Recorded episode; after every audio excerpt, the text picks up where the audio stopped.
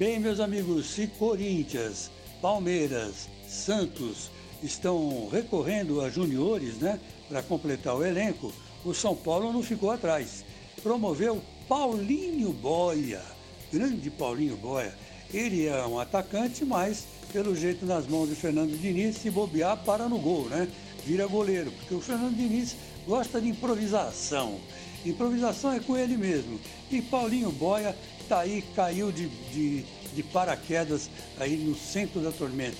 Vai disputar a posição com o Hernandes no meio campo, né? E na frente com o Pato, né? E, e depois e o Pablo também. Mas tudo vai depender é, do, da análise do, o, do Dani Alves, né? O Daniel Alves, porque quem manda no São Paulo já está mais do que é, subentendido é o Daniel Alves, pelo menos dentro de campo, né?